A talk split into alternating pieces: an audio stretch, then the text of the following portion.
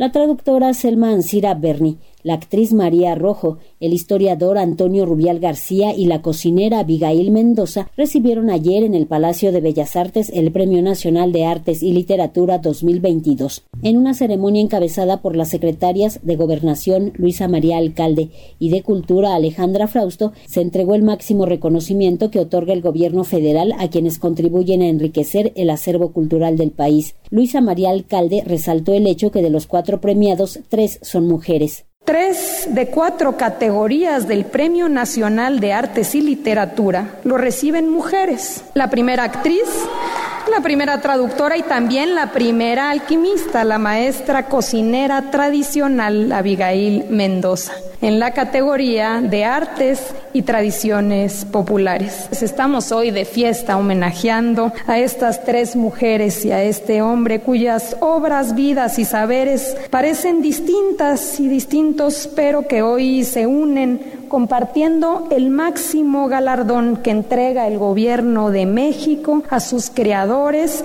y que hoy tengo el honor de acompañar en representación del presidente Andrés Manuel López Obrador.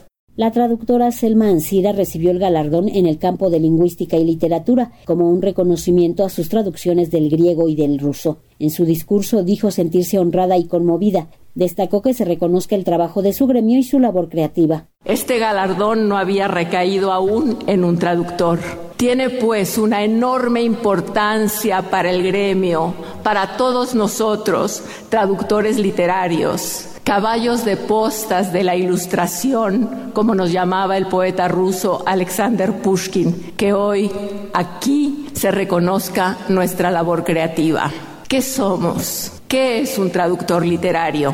Un traductor literario es, diría yo, un ser que trabaja con su sensibilidad, con su imaginación y su oído, que entrega su tiempo, su voluntad, su empeño y su tesón a mundos ajenos, a mundos escritos y descritos por otro autor. En el campo de las bellas artes se reconocieron los más de 60 años de trayectoria de la actriz María Rojo, que lo mismo abarca el teatro, cine y televisión. En su discurso hizo énfasis en que por primera vez se otorgara el premio a una actriz y urgió a trabajar en una ley de cinematografía actualizada. Muy honrada porque soy la primera actriz que lo recibe. Antes éramos intérpretes y ahora ya pasamos a ser creadoras. Hice la ley, ley que ahora, por supuesto, es totalmente arcaica. Ni siquiera estaba en las plataformas. Entonces entré en ese mundo de que sí necesita la gente de la cultura esa legislación, sí se necesita hacer otra ley, en que se tenga en cuenta, y miren hoy que terminó la huelga de Estados Unidos de los actores,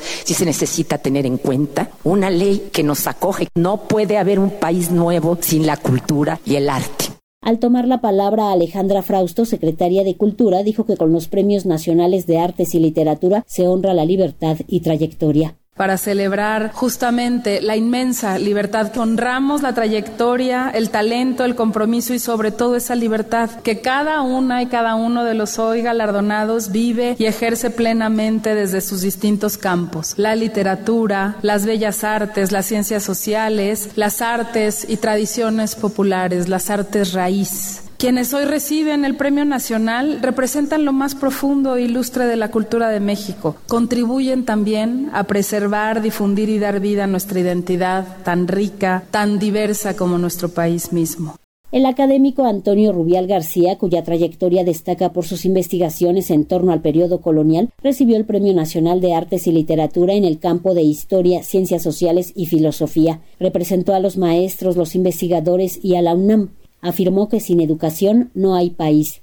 Estoy aquí en representación de los maestros que día con día entregan su vida para la educación de la juventud, para formar a los jóvenes, a las nuevas generaciones. Estos maestros que estamos convencidos y convencidas de que sin la educación no hay futuro. Estoy aquí también en representación de los investigadores e investigadoras que en este país pues nos esforzamos por preservar la memoria, por eh, conservar las identidades, las múltiples identidades que tiene este país. Que estos investigadores e investigadoras están comprometidos con crear una conciencia crítica En el rubro de artes y tradiciones populares, la cocinera Abigail Mendoza Ruiz recibió el reconocimiento por ser portadora y transmisora de saberes y tradiciones del patrimonio biocultural. En su discurso en zapoteco y español agradeció la mirada a la cocina tradicional y señaló que es necesario que los jóvenes no olviden su raíz con los niños, con las nuevas generaciones, volver a retomar lo que ellos quieren olvidar, porque no,